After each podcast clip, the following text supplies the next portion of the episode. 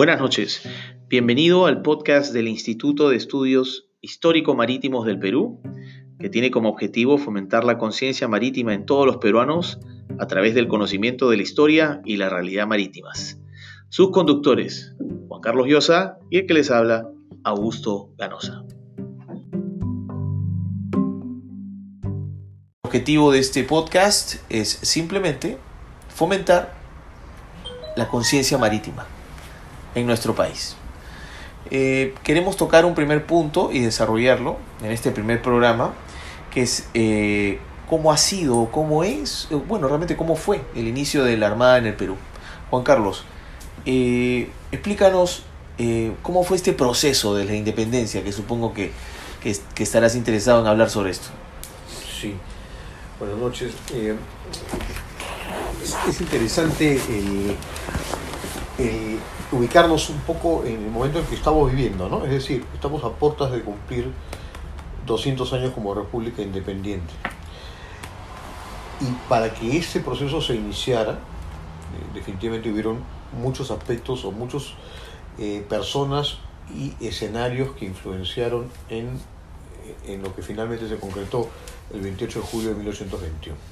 Y tal vez uno de los más importantes, y en unos inicios el más importante sin duda es el escenario marítimo, porque la independencia nos vino primero del sur con una eh, expedición libertadora a bordo de la escuadra libertadora que comandaba eh, el almirante, vicealmirante Thomas Cochrane y que ya a bordo al generalísimo de las fuerzas libertadoras, el general don José San Martín. ¿Y Thomas Cochrane de, dónde era? Thomas Cochrane era un marino británico, eh, noble británico, que había hecho una carrera interesante. Tal vez es uno de los personajes, uno de los marinos más interesantes de la historia universal. Porque es ¿Y venía acá bajo sueldo? O... Eh, hay que ponerlos en, la, en el contexto de la época, de lo que está sucediendo o lo que acaba de suceder en Europa es que Inglaterra se ha hecho dueña del mar, ha vencido a la escuadra franco-española en Trafalgar en 1805, el 21 de octubre. Estos dos grandes imperios han sido derrotados y nunca más habrán de tener una importante presencia en el mar, por lo menos no de primer nivel, como lo tendrían después este, Estados Unidos, Alemania, Japón, ahora China. Entonces, eh, lo que hace el gobierno británico en lo que se da en lo que se llamó el inicio de la paz británica es empezar a desarmar algunas unidades. Muchos eh, marinos ingleses eh, van a quedar sin colocación a bordo, ¿no? Y, y eso es un factor interesante porque, porque la adrenalina de Trafalgar, de Abuquir, de San, Cabo San Vicente y otros, está pues en el, está en el espíritu de los, en el cuerpo de los marinos ingleses que quieren seguir guerreando. La aventura este, está en sus venas y América, y el proceso independentista de América, que obedece a muchos factores en realidad, ¿no? Eh, que, eh, que es largo de explicar, pero o de conversar, porque estas son reflexiones en realidad, eh, opiniones de, tanto de Tito como mías, eh, que, lo que, lo que lo que va a suceder es que esta gente es atraída por este, por este proceso ah. donde pueden mm, seguir luchando por una causa que muchos eh, consideran justa y valiosa y otros simplemente quieren este seguir peleando. ¿No? No querían dejar de, hacer para lo cual habían nacido. y, habían, y habían combatido, habían estado en batallas, y otros eh, conocedores de su, su valía profesional, su capacidad, esa ganas de seguir en acción, eh, eh, la, la aplicaban o la, la ponían en valor y pues le ofrecían sus servicios. ¿no? Es como cualquier profesional que hoy en día presenta su servicio, no se lleva algo tanto. Eso es, lo que, eso es lo que va a suceder con Thomas Cochrane. ¿no? Thomas Cochrane es un personaje muy particular, ha salido medio mal parado de, la Armada Británica eh, y es contratado primero en Argentina, después en la... ¿Y quién le pagaba para esto? Los gobiernos que se habían eh, constituido tanto en, en, en Buenos Aires Ah. ¿no? como, como, como en Santiago de Valparaíso, Mm. ¿no? Entonces él forma la primera escuadra. en Chile, ¿no? Claro. Ok. Yo sé- por eso te digo, o sea, eh, Cochrane es uno de los person uno de los marinos más interesantes de la historia universal, porque no solamente se involucra en, nuestra, eh, en la independencia de, de- eh, como es el fundador de la Armada chilena, eh, sino que también pues en Brasil, después este, en Grecia. O sea, es un marino que tiene una buena, que la podríamos también calificar de mercenario. Ajá. ¿no? Se convierte en mercenario. Ok. ¿No? Sin duda alguna. Y, y la- sus diferencias con San Martín son eh, de índole. O sea, él viene a cumplir, a ganar su dinero realmente también, pero también fama y gloria, ¿no es cierto? Ok. Y quiere acción. Y más, bien, y más bien este San Martín seguro quería acotar la independencia y parar, ¿no? No, y lo que yo creo que, San Martín se da cuenta, San Martín viene a otra cosa, San Martín viene a, viene a cambiar un régimen político, de otro. Ujú. viene, a, a- viene a, a dar por término el, el- el reinado o el gobierno español en estas tierras. Tomás Cochrane está involucrado en una operación militar y, Y- como tal quiere dar golpes y golpes y golpes y como que los da eh, eh, eh, de manera brillante alguno de ellos y audaz, ¿no? Pero San Martín está en un proceso no solamente de hacer una operación militar, sino también de convencer a parte eh, de la población importante del territorio eh, del Perú de que lo que él está ofreciendo es mejor que lo que hay, lo que han tenido, ¿no? Y, y entonces, ¿cómo es que eh, Cochrane le brinda al proceso emancipador en América eh, esta importancia marítima en este proceso? Porque, porque, como tú sabrás, eh, eh, mucho de, la, de, de lo, no existía el ferrocarril, este, el transporte pues está muy limitado al, al tema marítimo. Para algunos, como para Napoleón, la importancia de una armada era fundamentalmente para transportar gente, Claro. para unir este, puntos en la tierra. ¿sí? Entonces, la Escuadra Libertadora se forma para llevar ese ejército de San Martín y poder, y poder imponer una situación al virrey eh, del Perú, ¿no? Entonces, ese es el gran tema que se tiene y ese es y eso es un punto interesante porque España, que ha perdido su poder naval, que además de eso ha sido invadido por Napoleón en 1808, eh, los, el, rey Carlos IV claudica a su, a a su investidura como monarca español.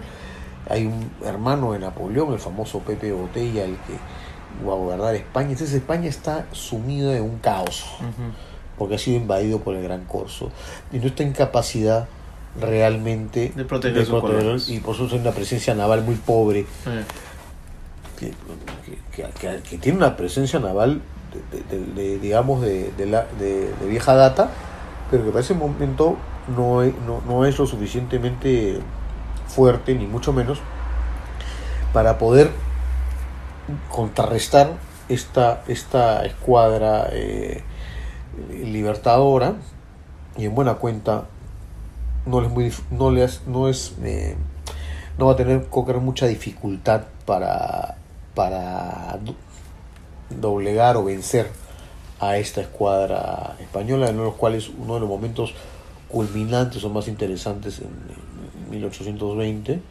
segunda mitad del siglo de 1820 es la captura de la, la fragata Esmeralda ¿no? es fondeada en el Callao y de una, una maniobra muy de mucha audacia en la que rivalizan con valor con el almirante, en ese momento capitán de navío de la Armada de Chile, Jorge Martín Guise, que puede ser nuestro fundador. Eh, entre ellos pues este rivalizan para poder este capturar este buque y, y eso ya es digamos el momento en que prácticamente el poder reducido poder naval español aquí queda eh,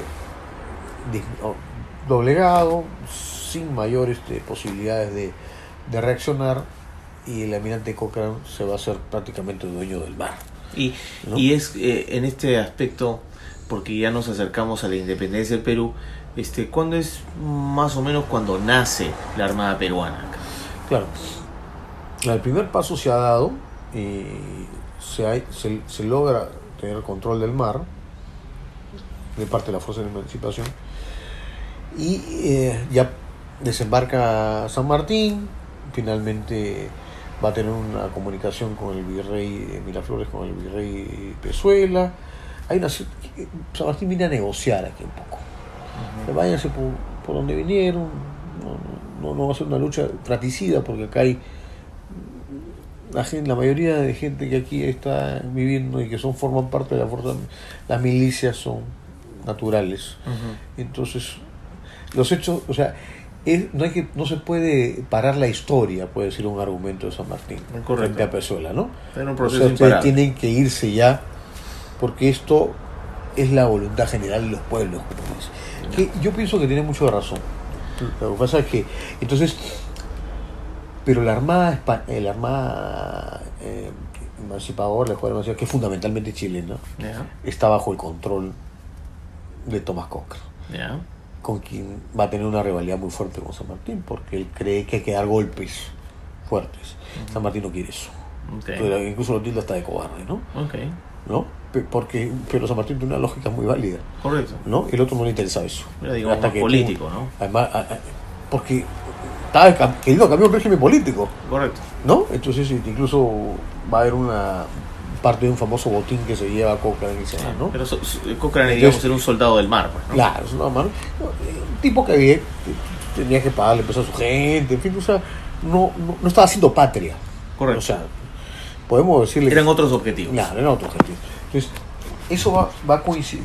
Cuando San Martín ya se instala en el Perú, es nombrado protector para la independencia, hay que, formar una, hay que fundar una armada, hay que fundar un ejército. Ya. Que, que en realidad se va a establecer en la constitución del año 22 o 23, la primera constitución. O sea, pero bueno, pero el acto simbólico, gestacional, si se quiere, o fundador, es un instrumento. y por ende, Es la redacción de la Constitución. eh, pero es- vayamos el 8 de octubre, perdón, al 28 de julio de 1921, o sea, hay una voluntad de, de fundar un nuevo Estado bajo un régimen republicano, con separación de poderes, esto, esto es, dentro de lo que era el Ejecutivo hay una fuerza pública. Y San Martín, en ese momento, al declarar eh, que el Perú era independiente, lo estaba haciendo Sami, entre otras cosas, sobre la base de una fuerza pública. ¿no? Entonces, digamos que tácitamente se, se crean instituciones Sí. o se trasvasan instituciones. Y como te comentaba yo, o sea, es decir, eh, es una, una empresa X deja de funcionar y se va del país y otra, en el mismo rubro, toma parte de los activos de ese. Eso es lo que sucede con nuestra Armada, porque nuestra Armada eh, surge con la captura de algunos de los buques españoles y con parte de las instalaciones, por ejemplo, el apostadero naval del Callao. Estaban ahí algunos españoles, como eh, uno de nuestros fundadores, que es el almirante Pascual de Vivero, era un capitán de fragata de la Armada Española, es considerado capitán de navío de nuestra Armada, y son nuestros padres fundadores, parafraseando la, palabra- la terminología de los gringos, ¿no? Es un- o sea, nosotros tenemos algunos padres fundadores, ¿no? San. Martín, Guise. Mm. Claro, Guise es la figura descollante, pero también está Pascual de Vivero. Y, Y todos qué- son marinos. Interesante de Pascual de, de, de Rivero. ¿Él qué cosa hace? Pascual de Vivero es un marino español que ha estado mucho tiempo en el Perú, eh, sirviendo, en la, ha, estado, ha sido comandante de la posta de Guayaquil, este, incluso... ¿Y qué hacía acá? Era, su, era un comandante de estación. Un comandante de estación en ese momento del, de en el. Callao. Cuando sucede la independencia, si no mal recuerdo, está en el Guayaquil. Ok. Claro, pero digamos que pertenecía a, a la Fuerza Naval Española del Virreinato. Estaba asignado acá, tenía varios, tenía familia acá. Ya. ¿no? Que tenía, es más, uno de sus hijos se incorpora a la Armada Peruana. Él decide, como otros españoles, pasarse de bando, cambiarse de bando. ¿no? Correcto. Ser Entonces- parte de esta nueva. Así es, él apostó por eso. Y, Sí. y de ese momento hasta el, hasta el último día de su vida, eh, sirvió en nuestra armada, llegó a servicio almirante eh, y es uno de los hombres que tiene un rol permanente, yo diría, eh, muy vinculado a la ordenanza, a la continuidad de una institución. Es una institución embrionaria, ¿no? Es nuevo porque evidentemente mucho de lo que había antes ya no está, quedan algunas cosas. Y estamos hablando de, de, de- Pascual, de... Y los que estuvieron con él, que han sido cuatro gatos, ¿no? Claro, y estos cuatro gatos, digamos, todos eran extranjeros. ¿Hay algún, hay peruano? Claro, porque, porque la Armada, lo que había acá, lo que pasa es que hay bastantes ideas sobre eso. La famosa, la famosa Armada de la Mar del Sur, que, que, que es formada por, por una fuerza naval por criollos, que prácticamente al principio de la colonia, y que desaparece con el maremoto de 1746. Después lo que va a venir acá son el, el destaque de unidades eh, del Mediterráneo, eh, la Armada Española, que vienen acá a cumplir su misión, más las instalaciones. Hay gente que viene como funcionarios que venían a trabajar. ¿no? Sí, Y- y- entonces, ah, pero hay también criollos. sí.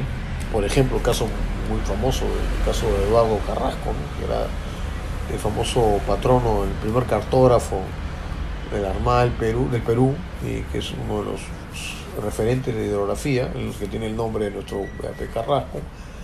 Es un piloto, es un marino criollo, pero realista. Está sirviendo en la Armada, en la Real Armada Española. Cuando viene la independencia, se queda acá.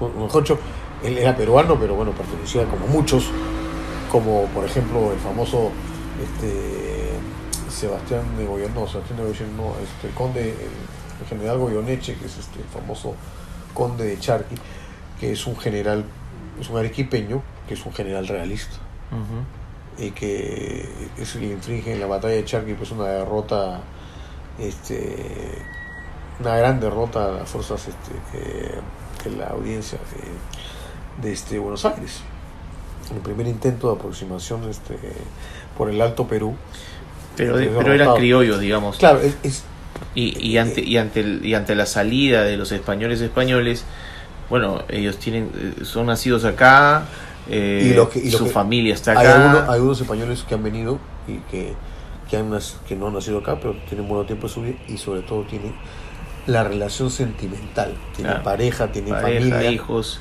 Entonces, eso, eh, Pascual Libero, pues, eh, esa mi familia está acá, ¿no? Entonces, este, dice que se enamoró de una mulata simpática. ¿no? Estos inicios de la Armada peruana eh, que estamos analizando, eh, todavía seguimos en 1821. Eh, ¿Cuándo es que, cómo, cómo es el progreso de este inicio de la Armada peruana? Bueno, hay... hay ¿Cómo se este, consolida? Diría yo que se consolida eh, en la guerra con la Gran Colombia, ¿no? Pero hay eh, algunas campañas previas eh, o posteriores a, a 1821, a la independencia, que son las campañas de intermedios, que son ataques puertos donde hay presencia española, por ejemplo en Arica y en Mm. otros lugares. O sea, como, como comentábamos, no hay un este el Estado peruano pues no es tal en realidad, ¿no? El Estado- la República del Perú no es tal, o en todo caso es un acto de buena voluntad, pero lo que hay que hacer es este poder ejercer el poder ejercer el, el mando eh, o el, poder político sobre ese territorio. Eso, es, eh, eso es tener un Estado, ¿no? Sí, y eso, y eso es un tema que se va a consolidar y la Armada contribuye a eso. Hay buques que se están capturando, hay marinos eh, tanto peruanos, ingleses. ¿Y qué uniforme usan? Porque si estamos hablando de, de 1821, 22, Ah, eso, Eh, eso yo pienso que fundamentalmente, eran, eran uniformes uniforme británicos, español. No, españoles. fundamentalmente, ahora, es difícil saber realmente eh, si fu- utilizaría pues su uniforme inglés, ¿no? Por ejemplo, Así es. ¿no? Eh, los, los peruanos españoles, los americanos españoles eh, que, que servían en la Armada peruana y que se pasaron al bando republicano, pues seguramente utilizaban el uniforme de la Armada española. Sí. ¿No? ¿Y, y, y cuándo es que, que nace este uniforme totalmente de, de- de la Armada peruana? ¿Existe algún eh, Sí, registro? debe haber, debe haber. Yo- yo- es que los uniformes van cambiando eh, según también va cambiando la moda. Ah, La vestimenta del, de 1820-21 no es la misma que el, la- el estilo francés de mediados del siglo XIX. Entonces, eso también tiene su impacto en el uso del uniforme.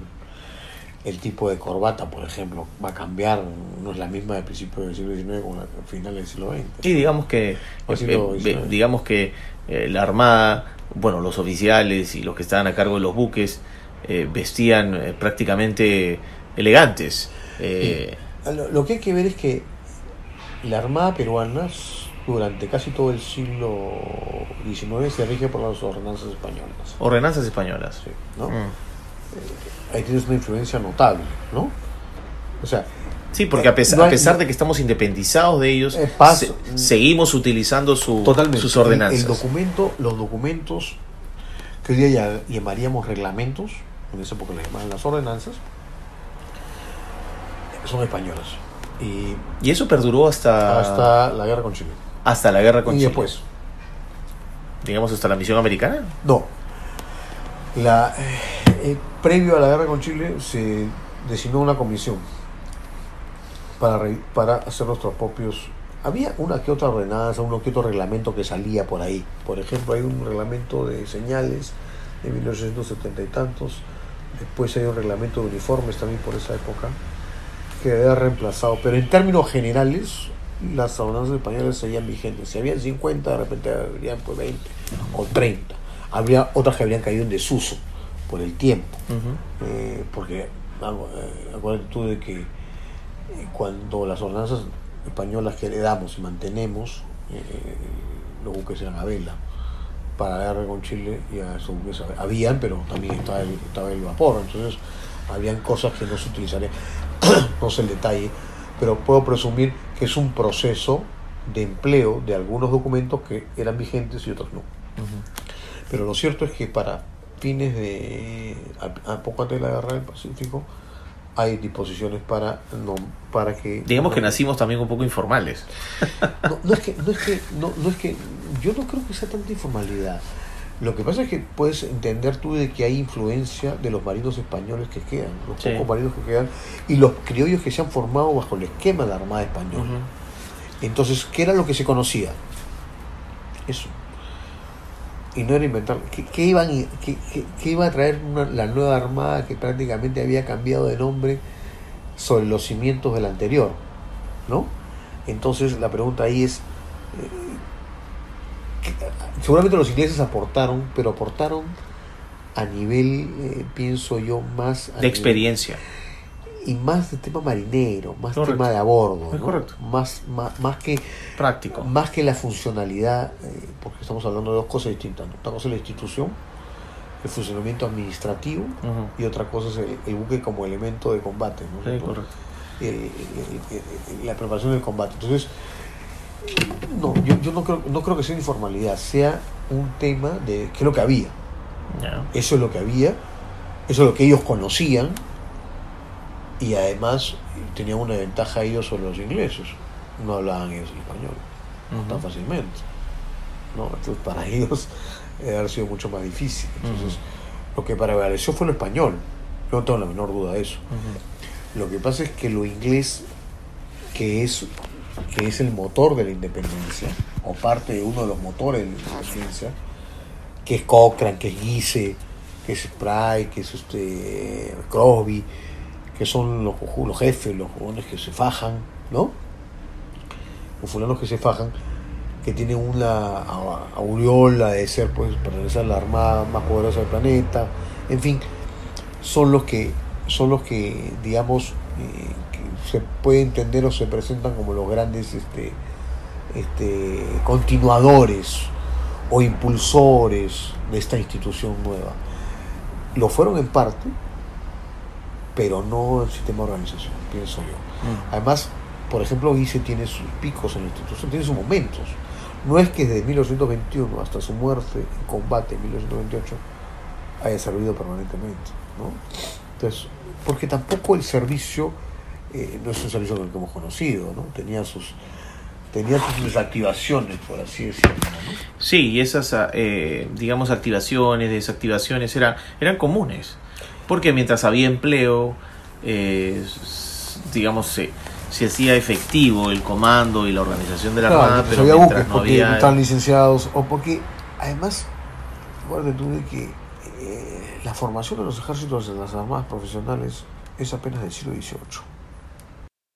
Entonces, Juan Carlos, eh, entonces en resumen, estamos hablando que nuestra Marina recibió pues la influencia británica, la herencia española y obviamente el nacimiento de los locales. ¿Cómo resumirías este y tus palabras finales? Bueno, yo pienso de que aquí, uno- siguiendo lo que tú mencionas, hay una, se da una suerte de sincretismo, ¿no? donde eh, se, eh, eh, surgen, o mejor dicho, fluyen eh, tres formas de ejercer la, la profesión, ¿no? la profesión naval, que, que es la, británica, la española y la, la criolla, como tú bien lo mencionas. Entonces, esta nueva armada, y principalmente los jóvenes que van a adoptar los buques, ya con pabellón nacional, van a pues este, a nutrirse de, de- la, audacia de, de Cochrane, de Guise, de esta armada británica vencedora, de Trafalgar. Por otro lado, vas a, a también de ser influenciados por la experiencia eh, eh, burocrática, estamental de los marinos que han ejercido la profesión eh, aquí y también en Europa, que son los españoles, como Pascual Vivero, digamos, el personaje interesante. Y del lado de criollo, los que también durante mucho tiempo la ejercieron, finalmente los que se los nuevos jóvenes, los jóvenes que ingresan bajo la influencia de personas como Eduardo Carrasco, que donde, donde recibe una preparación náutica de acuerdo a las características de este país y nuestro mar. Porque tenemos que recordar que para que finalmente esto se conecta en lo que es en realidad el ejercicio de una profesión que constituye el primer, eh, la piedra o la piedra de toque, si se quiere, para el funcionamiento de una institución como una marina de guerra. Y es, eh, por un lado, es el, manejo de la tecnología, el dominio de la tecnología, el dominio de la plataforma donde se va a navegar, el manejo, el, dominio también, valga la redundancia, de- del tiempo, de la meteorología, el conocimiento de la geografía circundante, pero principalmente, o lo que hace, mejor dicho, la diferencia entre la navegación, la actividad náutica, del comercio, de la exploración, con la actividad netamente de guerra, el ejercicio profesional, y que hace, y que, como digo, la diferencia es en la forma de combatir, es en, en- es en- el hecho de combatir, en el hecho de ser un- eh, una persona que se está, domina lo demás para pelear, para combatir, para cumplir un papel en la guerra. Y, dentro de ello, evidentemente, cada uno, y algunas cosas ya las mencionábamos, eh, esto recibe estas, estas, aportan esta influencia en nuestra, en nuestra, en esta joven armada, que tiene estos tres, estos tres escenarios interesantes, para, de donde va, que van a señalar sus primeros pasos en las siguientes décadas. Yo creo que eso es, eso es un tema eh, importante que podríamos eh, definir o como una visión de, de lo que fue o de lo que es la esencia de este eh, nacer o renacer de una armada eh, peruana ya republicana. ¿no? Muy bien, Juan Carlos. Eh, excelente lo que hemos tratado de este el nacimiento de nuestra Armada. Con esto terminamos este primer episodio. Espero que haya sido de su completo agrado. Eh, bueno, Juan Carlos, nos vemos en el próximo episodio. Perfecto, Tito. Te, a- te agradezco por, por esta importante e interesante conversación que esperemos eh, ayude en algo a, comprender la aurora eh, de nuestra Armada Republicana, ya que estamos tan cerca de celebrar precisamente sus 200 años. Muchas gracias. Hasta el próximo episodio.